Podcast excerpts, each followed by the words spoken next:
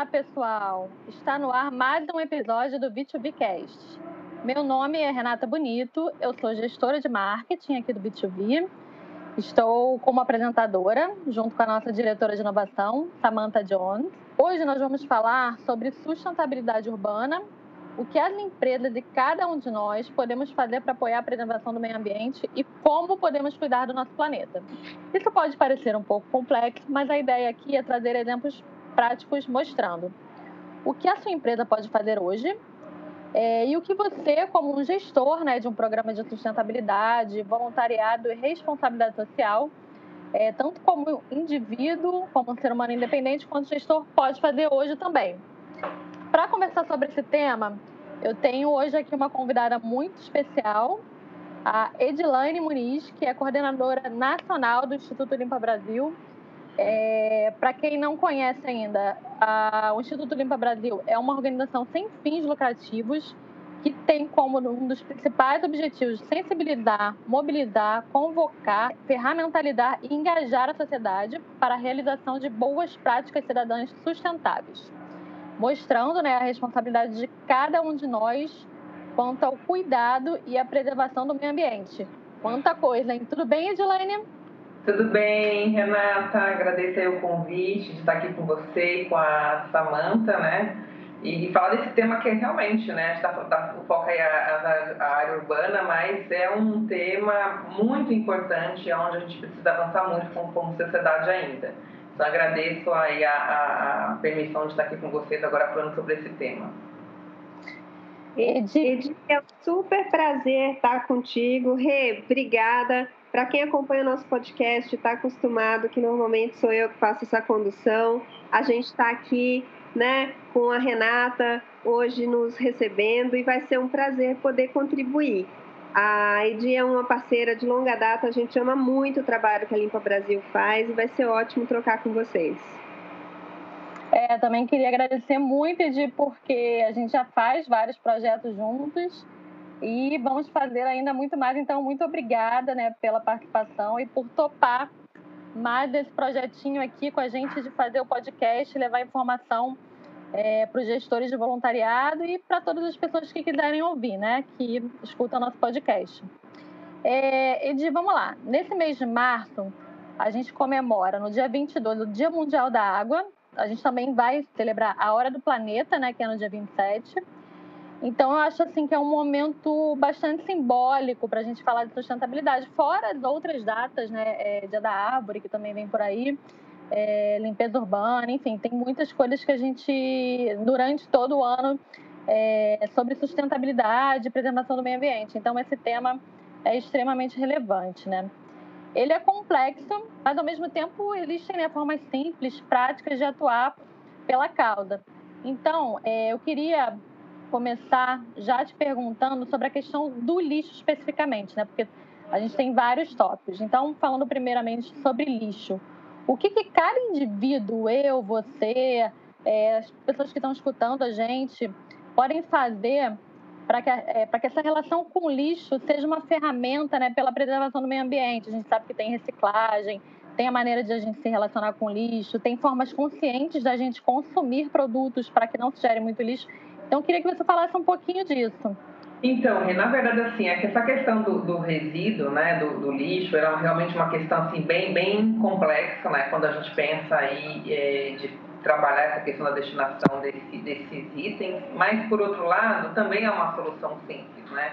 Se cada Sim. um tiver a sua consciência e fazer ali o descarte mais adequado que tem ali pra, disponível para cada pessoa, a gente consegue é, mudar todo o nosso cenário com relação aos impactos ambientais que o, o, o lixo traz quando ele é descartado de forma inadequada é, nas ruas, por exemplo, né?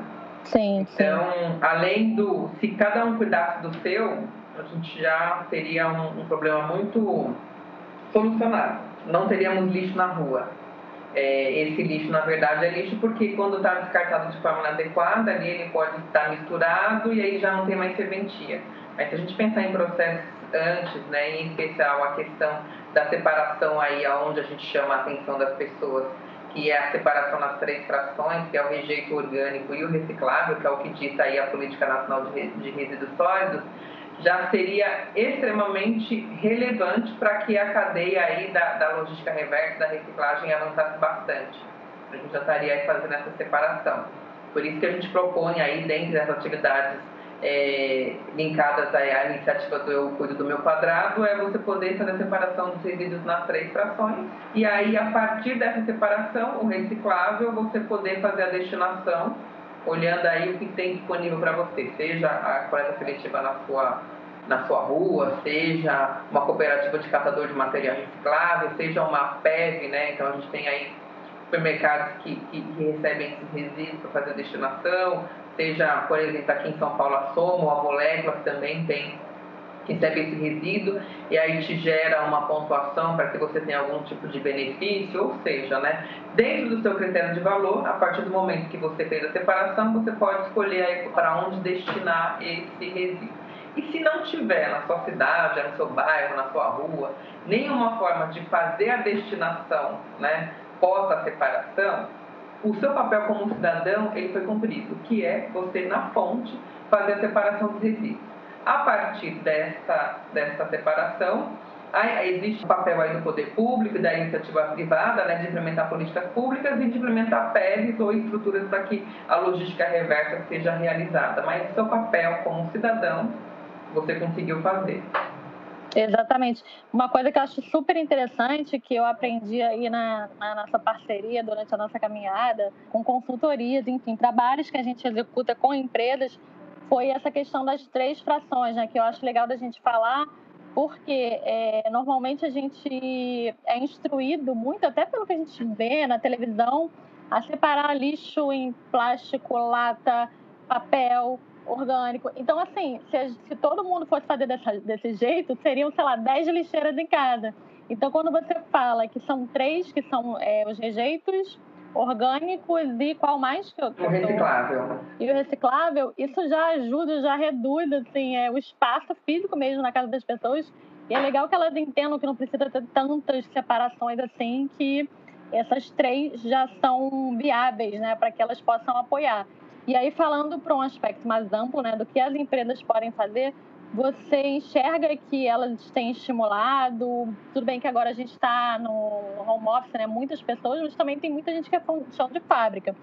Você consegue enxergar um, um crescimento dessa preocupação? O que, que as empresas em si podem fazer e estão fazendo? Não, existe sim uma preocupação das empresas né, em criar um sistema de logística dentro, do, do, dentro dos escritórios, dentro do chão de fábrica, até porque existe uma imposição legal da, da destinação de, de resíduos por grandes geradores.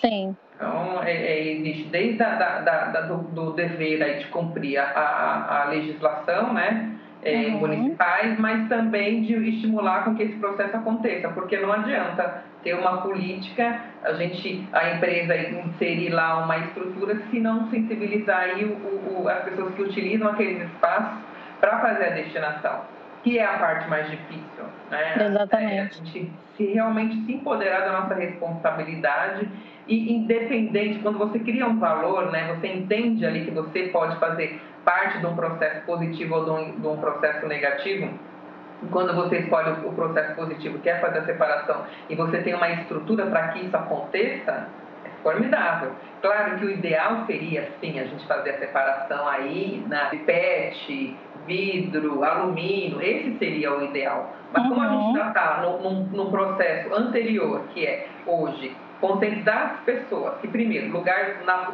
rua, o espaço público, o espaço coletivo, ele tem que ser cuidado por todos. E ali não é um lugar adequado para se descartar resíduos de forma que contribua para trazer problemas para a própria sociedade. O lixo jogado na rua, o resíduo jogado na rua, ele, ele pode ir para as galerias, é, entupir as galerias, depois a gente tem enchente. Tem a questão também de, da proliferação de doenças tem a questão dos lugares mais sujos, são lugares mais inseguros. Hoje, um dos maiores gastos para os municípios é a limpeza, mas existe a capacidade de limpar. É, porque existe ainda muita gente sujando. Então, tem vários fatores. Quando a gente começa a entender que o meu papel, a minha atuação em decidir ali fazer um descarte, não tenho lixeira, levar para minha casa, tentar fazer um descarte mais adequado possível, vai contribuir com a mudança desse cenário que a gente vê hoje, a gente com certeza, quando estiver no nosso, no nosso espaço de trabalho, a gente também vai ter essa preocupação em fazer essa destinação do descarte, né? É meio que jogar as desculpas fora, porque a gente tem uma desculpa para escolher fazer a coisa errada, né? Então, ou não fazer, né? Ou não fazer. Então, se a gente conseguisse empoderar e mudar essa nossa chavinha de valores, né? De entender que esse espaço coletivo, essa responsabilidade, ela é individual e a soma dessa, dessa responsabilidade individual traz um benefício coletivo, com certeza a gente vai conseguir avançar e cada vez mais. Exato, acho que isso é uma coisa que a gente tem que aprender desde lá de novinho na escola e principalmente entender essas consequências de forma muito prática, como você está falando, porque é aquilo que a gente vem vendo há um, há um, tempo já, né? Não existe fora, né? O planeta é um só, então tá todo mundo junto. A gente, quando joga o lixo na rua, a gente está jogando dentro, da nossa casa. Então, aí as consequências são para todos, né? Então, essa conscientização, assim, é, é fundamental, né? E aí, é, queria falar aqui sobre um recurso natural que também, assim, é, para a gente continuar vivo nesse planeta, para a gente sobreviver e as gerações seguintes também sobreviverem, a gente é, precisa de um recurso que é a água, né? E aí eu queria que você falasse um pouquinho sobre isso, sobre a importância da água, né, pela vida no planeta, é, o percentual, tanto no corpo humano, né, quanto no, no planeta, a gente tem assim um percentual parecido sobre o nosso cenário atual, né? Do que, que a gente tem ainda de, de água doce, a gente fala muito de destalinizar, é, sobre né, formas da gente continuar tendo água, e a gente já tem, é, acho que é para 2040 que vai começar a faltar, se eu não me engano, e aí você me corrige se eu estiver errada. E aí eu depois eu queria também que você desse algumas dicas práticas, né, para a gente economizar água no dia a dia e isso num aspecto mais global, como que as empresas podem trabalhar esse tema, né, para que os colaboradores se conscientizem e o alcance seja maior. Eu vi que ali no, no site de vocês a gente conversou sobre ações do Limpa Brasil, a gente tava, vocês estão com uma, uma proposição de menos um minuto no banho, né? Então tem várias coisas aí, enfim. Fala um pouquinho sobre tudo isso pra gente. É, a gente comemorou agora, né, no último dia 22, o Dia Mundial da Água. A gente já está com uma programação é, para essa semana, inclusive de lives, mas é, eu acho que assim temos muitas ações, né, é, e aí globalmente para se falar da questão do combate ao lixo do mar, da questão dos mares, mas a gente ainda fala muito pouco sobre a preservação da água doce, né? Exato. Nós somos um, um, um país do mundo que mais tem reserva de água doce, mas por outro lado a nossa taxa de consumo individual ela é muito mais alta do que a média mundial. Uhum. Precisa um pouco reverter isso. E talvez porque tivemos assim uma cultura, eu lembro assim quando na escola que a gente tinha, você falava muito de recursos infinitos. Então a gente sempre teve uma cultura de vamos esbanjar porque não vai acabar nunca, né? Pelo contrário, a gente está hoje sofrendo as consequências de que não é, né? Pelo contrário, ele é finito, né? E aí é, e a gente por ter o ser um país que tem a maior reserva talvez não por, por ter a maior reserva, a gente tem a responsabilidade de, de, de criar um sentimento de ter responsabilidade, de ter que ajudar outros países, mas a gente tem um, um sentimento de cooperação e, e a meio dessa cooperação a gente poder ajudar sim é, outros países que tenham a necessidade desse, desse recurso, assim como também né, a gente se fala muito que nós somos o, o pulmão do mundo em decorrência da nossa floresta amazônica, né? Então uhum. tem tudo isso. E assim, pouco ainda é se falado, né? A gente fala é, da questão de água, né? Teve até uma publicação da ONU que 40% da, da, das pessoas hoje no mundo não têm acesso ainda à água potável. Uhum. E existe sim muita falta de água já em vários lugares do mundo e também no Brasil. A gente tem cidades aí que tem um racionamento de água de dia. Uhum. Ou racionamento da água diariamente. E talvez esse racionamento ele não interfere aí os grandes centros, as grandes empresas, porque senão a gente poderia estar falando mais sobre o tema. Mas preciso, precisamos sim repensar, né? Não só a questão do consumo consciente, mas os nossos problemas aí de descarte desse líquido de forma, forma imprópria. Eu mesmo tive uma oportunidade, a gente começou aí o mapeamento de nascentes, a ideia é a gente mapear todas as nascentes que a gente tem aí no Brasil e, e encontrar maneiras de poder fazer a preservação dessas áreas. Preservando as nascentes, a gente consegue preservar os nossos rios. uhum, e aumentar sim. o de água.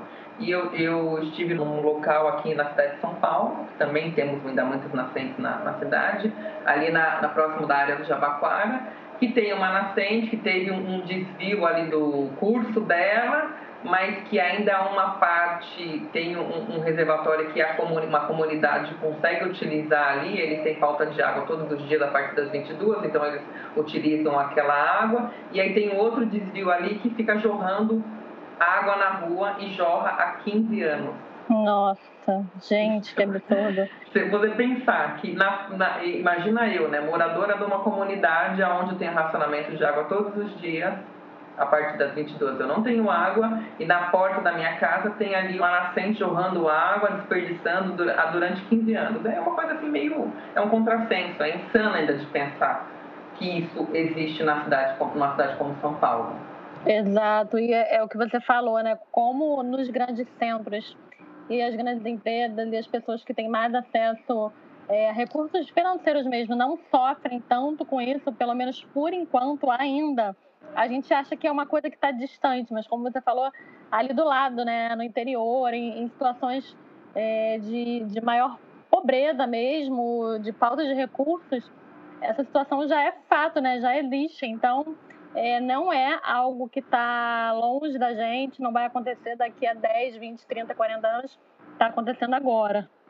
Então, é bem importante você falar isso, né? E também outras coisas, né, em relação à água, é, o consumo consciente eu sempre gosto de, de frisar, né?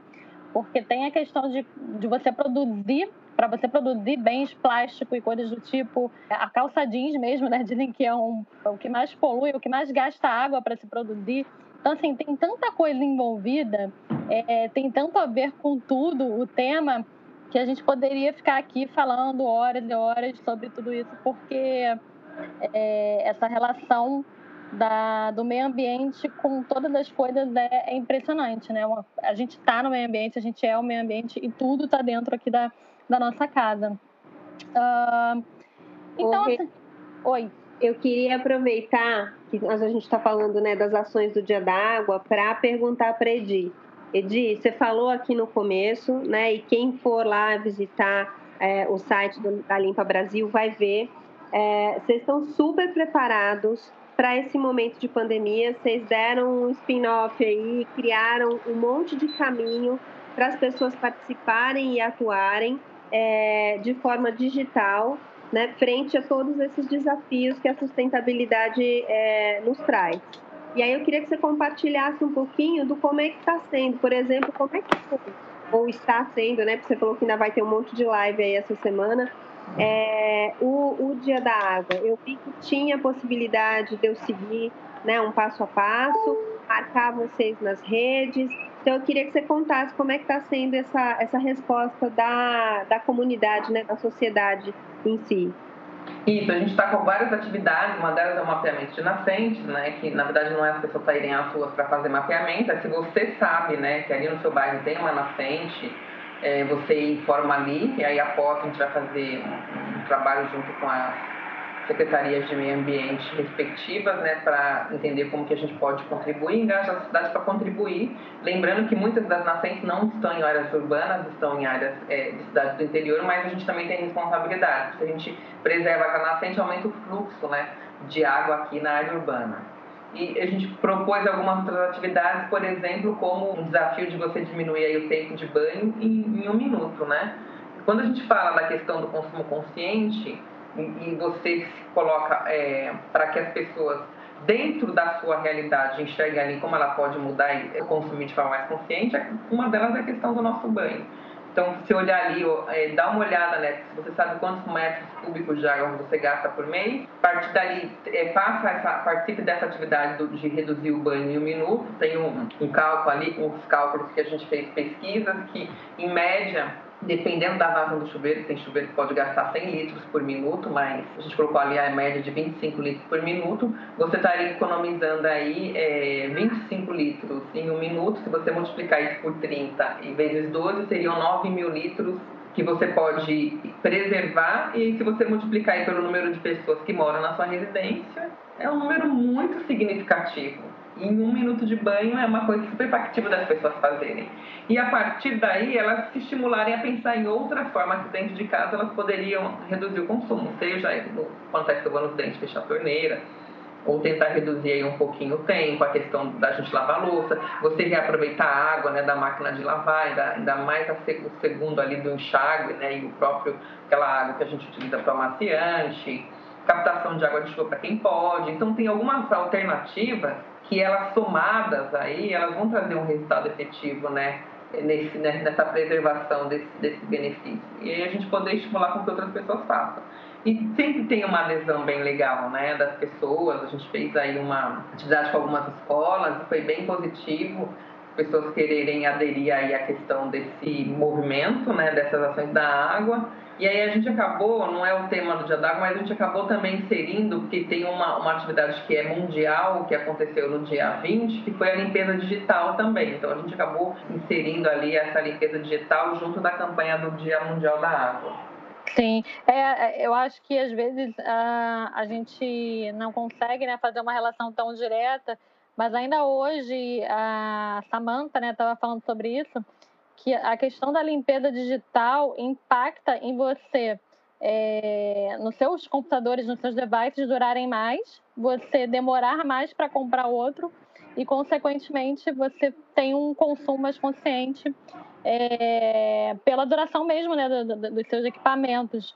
Então, dessa forma, isso impacta né, né positivamente na, na limpeza dos debates que a gente fala que tem que fazer, né?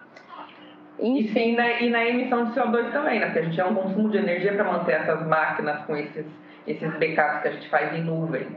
Exatamente. Então, eu tive ali uma experiência com uma aluna que falou que ela tinha 15 mil fotos.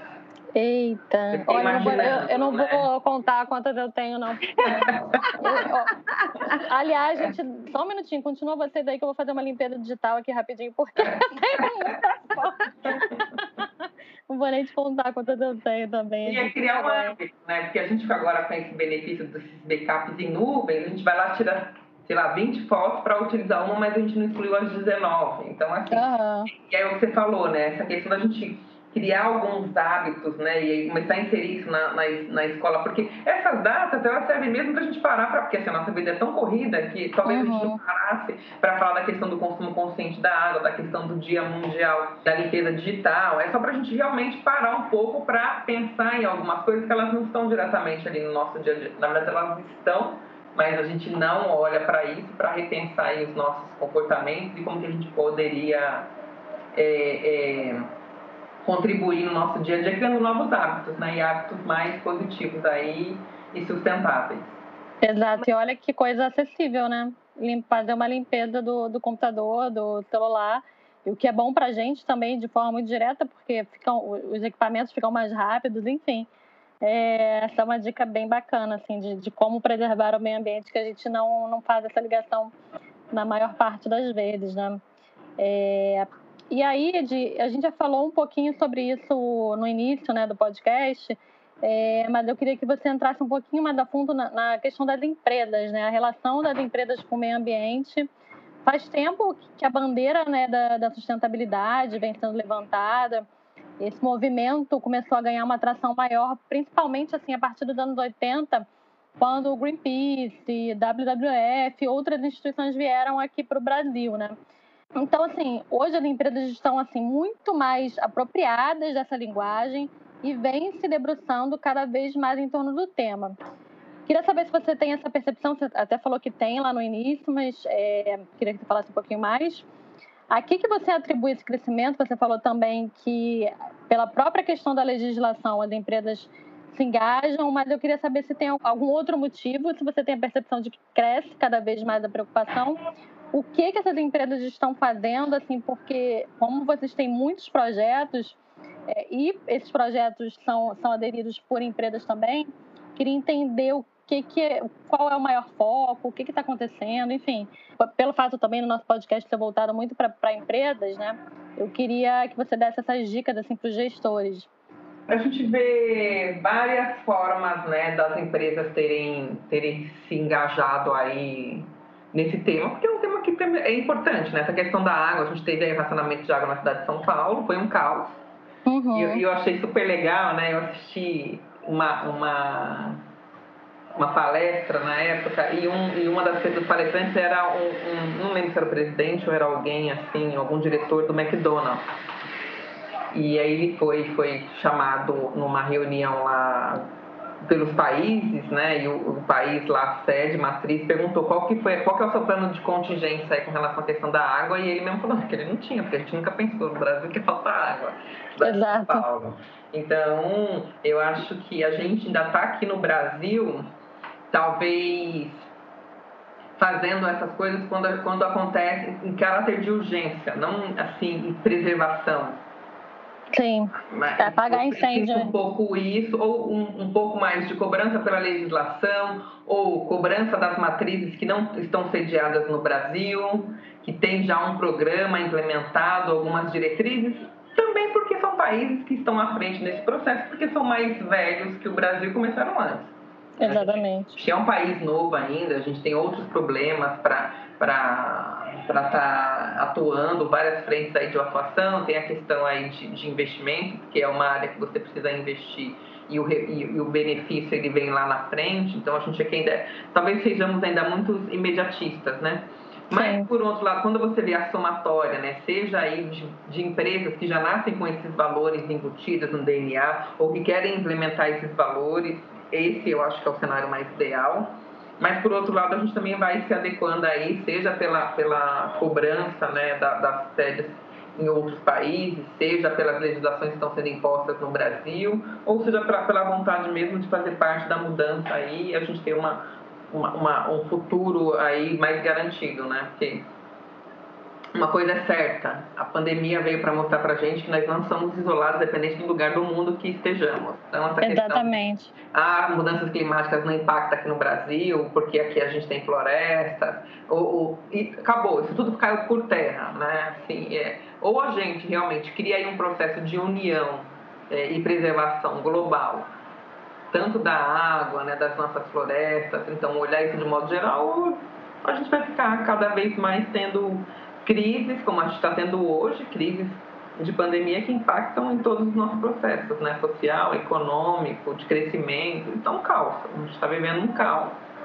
E a gente com certeza sabe que esse ano, por mais que mude, que avance, não vai ser é, um avanço tão, tão significativo, né? Porque a gente está todo uhum. mundo vacinado, a gente poder retomar aí e rezar para que a gente não tenha aí um outro, uma outra crise global, global né? Exatamente. É. Essa, essa pandemia realmente veio para mostrar a interdependência de todos os seres humanos no planeta Terra, né? Porque se a gente pensar, foi uma coisa que começou lá na China, e aí quando a gente via nas reportagens, é, enfim, é, que tudo isso estava acontecendo na China, a gente ficava, nossa, né? Deve estar tá ruim a situação lá, caramba. E aí, de repente, em pouco tempo, é, a gente viu isso tomar proporções assim estratosféricas, né? Aí foi para a Itália, a Itália começou a, a, ficar no caos, a Europa, e daqui a pouco já estava no Brasil, já estava no mundo todo. Então essa interdependência ficou muito clara.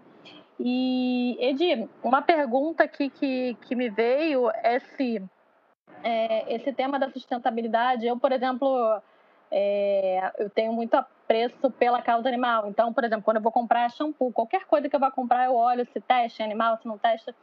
E eu queria saber de você se você enxerga que é, as pessoas estão mais ligadas é, no papel social como um todo das empresas. Por exemplo, uma empresa que é mais sustentável, elas estão procurando empresas que sejam engajadas para comprar os produtos de fato ou isso ainda está muito no mundo das ideias, no final das contas a pessoa quer comprar o produto mais barato e não se importa? Como é que você enxerga isso?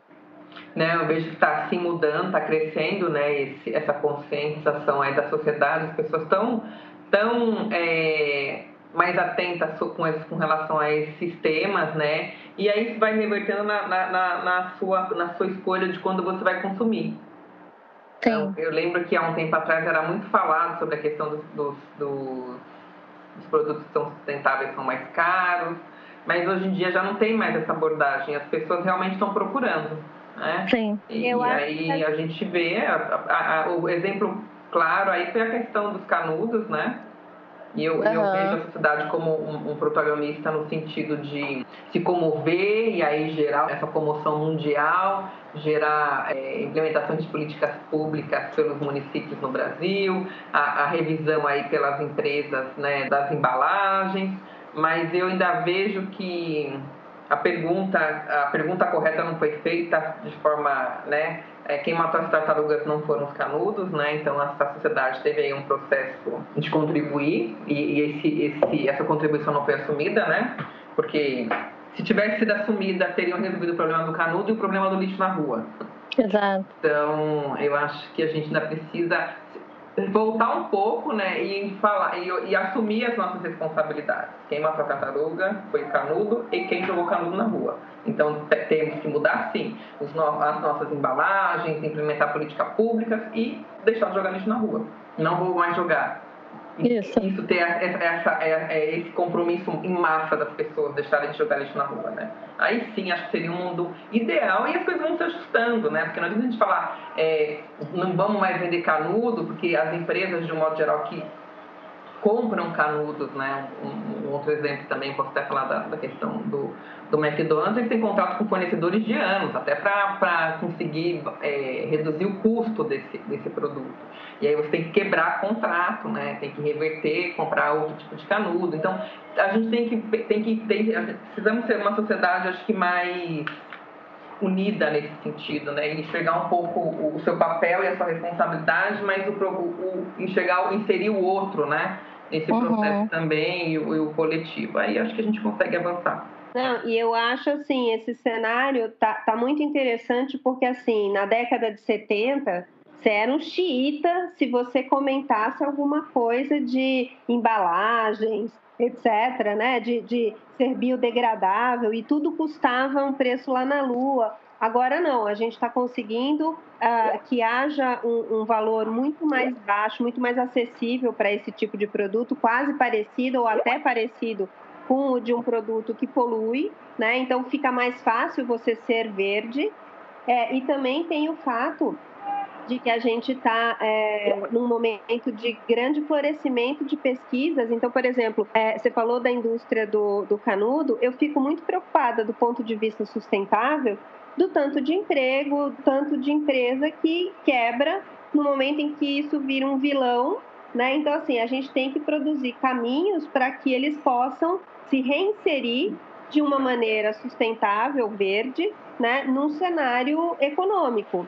E aí, por exemplo, a gente vê várias pesquisas de, de empresas criando é, pratos, copos que são comestíveis ou são reutilizáveis na natureza, né? servem até como adubo. Então, eu acho que é esse caminho, pensando no, no, na cadeia como um todo que você provocou agora, que é importante do ponto de vista do, do principal grupo aqui que, que nos ouve, né, da nossa audiência, olhar enquanto empresa o como eu posso trabalhar com a minha cadeia de fornecedores para até prepará-los para esse movimento de migração para um processo de produção mais sustentável, né? É isso mesmo, é isso mesmo, né? E a gente parar, né? Primeiro, fazer as coisas de forma preventiva, né? E antecipando. E, e também pensando no coletivo, né? Uhum. Exatamente, essa questão de fazer coisas de forma preventiva, eu acho que assim é tão essencial. Aqui no Rio de Janeiro, né, a gente tem enchente todo ano, pelos mesmos motivos. Isso, sei lá, desde que eu tenho 37 anos, desde que eu me conheço por gente, o Rio de Janeiro, quando chega nessa, nesse período né, de verão, chove e tem enchente. Em 30 anos já poderia ter sido tudo modificado, tubulação, enfim. Então a gente vê que essa questão da prevenção não, não, não sei se está fora da cultura, a gente está muito na, nessa cultura de apagar incêndio, enfim, muitas coisas que a gente precisa repensar. E, e o que você estava falando também dos canudos, né? Existe também uma problematização muito grande das coisas, então Cara, a pessoa fala assim: que que eu, vou, eu, vou, ter que ficar carregando canudo de metal na bolsa? Não, gente, não precisa nem de canudo, é só beber no copo, sabe? Então, porra, pega e bebe direto no copo, qual o problema? Então a gente tem que parar e pensar, né? E que pode ser muito mais simples do que a gente imagina. É, é... coisa que você falou da enchente e que falou agora do canudo, que a Edi também está trazendo nessa proposição né, de fazer as coisas online, que eu acho extremamente relevante da gente deixar bem grifado aqui nesse podcast. É muito comum a gente olhar uma coisa que é de administração pública e falar, ai, o prefeito não fez, ai, o governo uhum. não fez. Mas, cara, foi a sua bituca junto com a, o meu canudo, junto com o papelzinho que alguém assou o nariz, né? que foi entupindo aquele bueiro a ponto dali a Ayrton Senna ficar de um jeito que o recreio e a barra não se falam porque tem um rio no meio. Chamar as pessoas para o seu papel, que é o começo da conversa aqui, né? Provocar as pessoas para diminuir um minuto no banho pode gerar um resultado imenso. Pedir para as pessoas deixarem de, de usar o canudo ou substituírem por um canudo de metal, etc., pode gerar um ganho enorme. Então a gente tem que fazer o nosso papel. E assim, eu queria deixar registrado aqui que as empresas entrem lá no, no Instagram do Limpa Brasil e deem uma olhada nos depoimentos das pessoas que pegaram o passo a passo no site do, da Limpa Brasil e seguiram e aí o depoimento do que elas fizeram. É possível a gente dar um passo a passo, a gente já tem gente madura o suficiente para olhar, querer se engajar, seguir e voltar lá na página e dizer, cara, fiz, curti e vou seguir fazendo. Né, de, tem um monte de exemplo de gente lá falando, olha o que eu fiz, e com filho, com criança, com cachorro, com tudo ali, né? Eu achei muito legal. É isso mesmo, a gente fica super feliz aí de ter esse, esse retorno é, das pessoas e, e, e uma, a gente pode, as pessoas podem lá, mesmo que passe aí a campanha do Dia Mundial da Água, podem participar, entrar lá e acessar, fazer a sua atividade, né, fazer ali é, é, o seu consumo consciente e, e, compartilhar ali com a gente. As ações elas acontecem, são liberadas ali para ser executadas ao longo do ano, então não é uma coisa pontual. A gente só utiliza as campanhas mesmo, né? Para chamar a atenção das pessoas e, para que elas possam é, entrar, acessar a nossa página e se identificar com alguma atividade ali que elas queiram é, realizar. E são sete campanhas ao longo do ano. Tem o Dia Mundial, a gente passou agora pelo Dia Mundial da Água e a gente tem a próxima, que é o Dia Mundial da Terra, que o tema vai ser mudanças climáticas. Depois a gente entra aí no Dia Internacional da Reciclagem em maio. Então, atividade não falta. A gente sempre, sempre se preocupa em colocar várias é, maneiras de, de, de, poder realizar uma atividade. Você se identifica ali qual que é, é mais interessante e depois ali da experiência pode compartilhar para é, como que foi aí a, a, a, essa reflexão sobre essas ações que foram colocadas na prática. É, isso é muito bacana porque além de você fazer, você compartilha, né? Então cria um efeito aí dominó que é positivo de, de todas as pessoas que fazem replicarem. É, nossa, essa, essa questão da, da, da autorresponsabilização, ela me toca muito, né?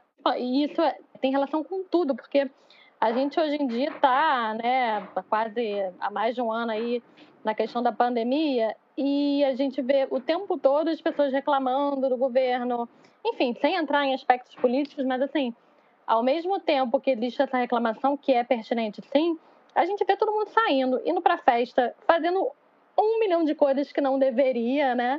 É, independente de a gente, claro que entende que tem pessoas que têm que trabalhar, isso aí é outra história.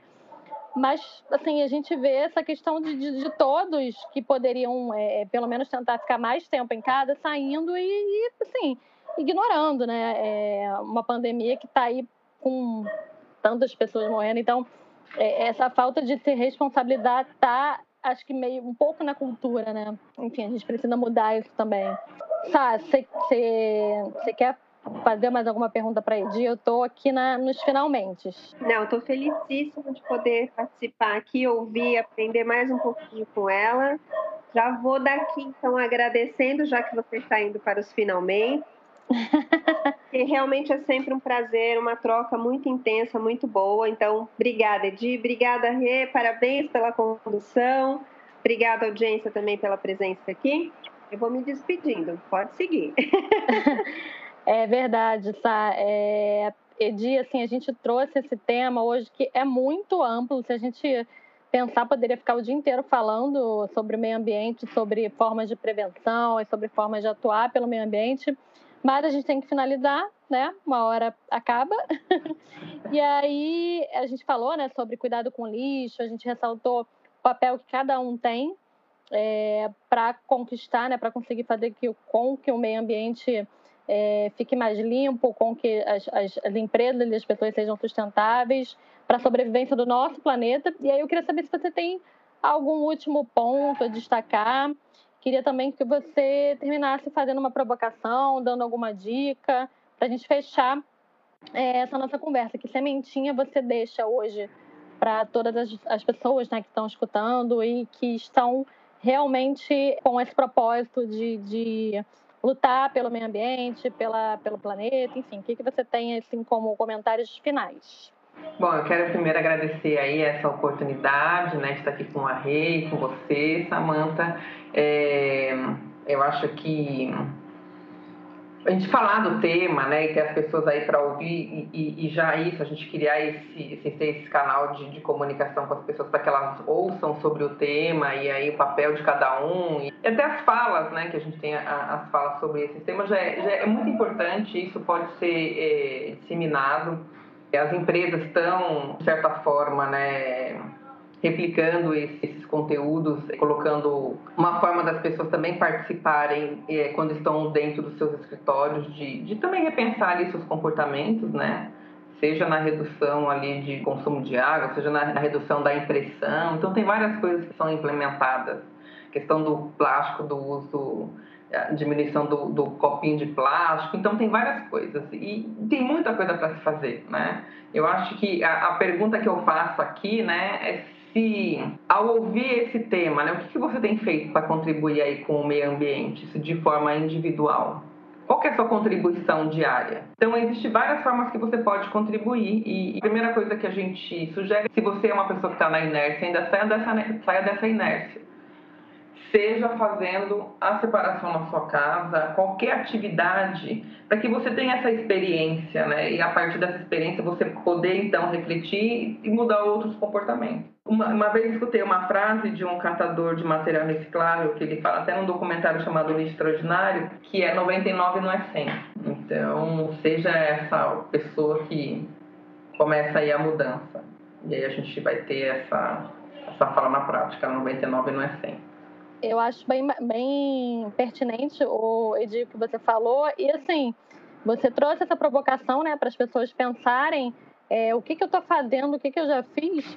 Só que, assim, é, também tem a questão de que a vida é a partir de agora. Então, se você está ouvindo e você pensa assim, cara, eu não fiz nada até agora, é, eu estou há anos só poluindo e não estou e não tô contribuindo, não tem importância. Começa agora. O que você pode fazer hoje? O que você pode fazer amanhã? Quais são os hábitos que você pode mudar? Esquece que você não fez nada até agora, caso você não tenha né, feito nada até agora. É, Edi, assim, queria agradecer muito, muito, muito pela sua presença, tanto pela sua presença aqui hoje, né, virtual, quanto por todo o apoio que você vem dando para o V2V nesses últimos tempos. Né? A gente vem trabalhando juntos. É, no, em momentos de pandemia, a gente criou alguns projetos juntos.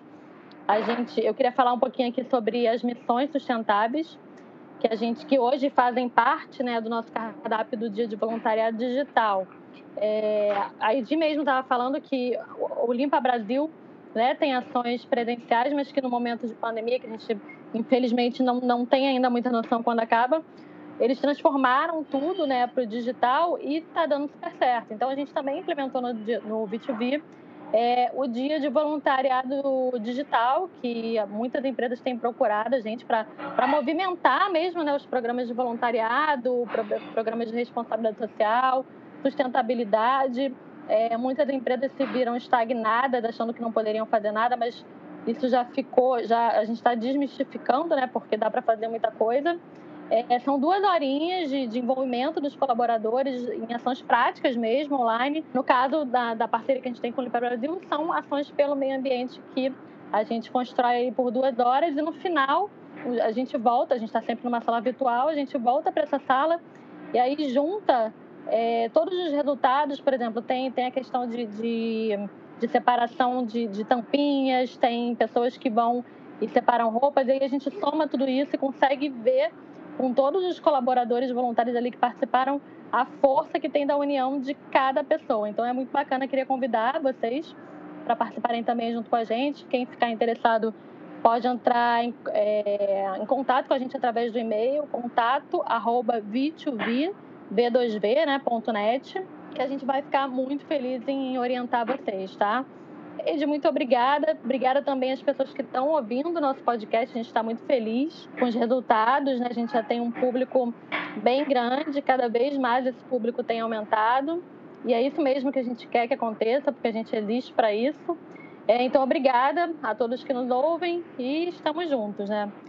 Quem quiser saber mais um pouquinho sobre o B2B também, entrando em contato com o mesmo e-mail, contato.b2b.net. E é isso, gente. A gente vai ficando por aqui. Obrigada, Sá, obrigada, Edi, e a todos os ouvintes. E até o próximo B2Bcast. Obrigada, tchau, tchau. Obrigada, tchau, tchau, gente. Até.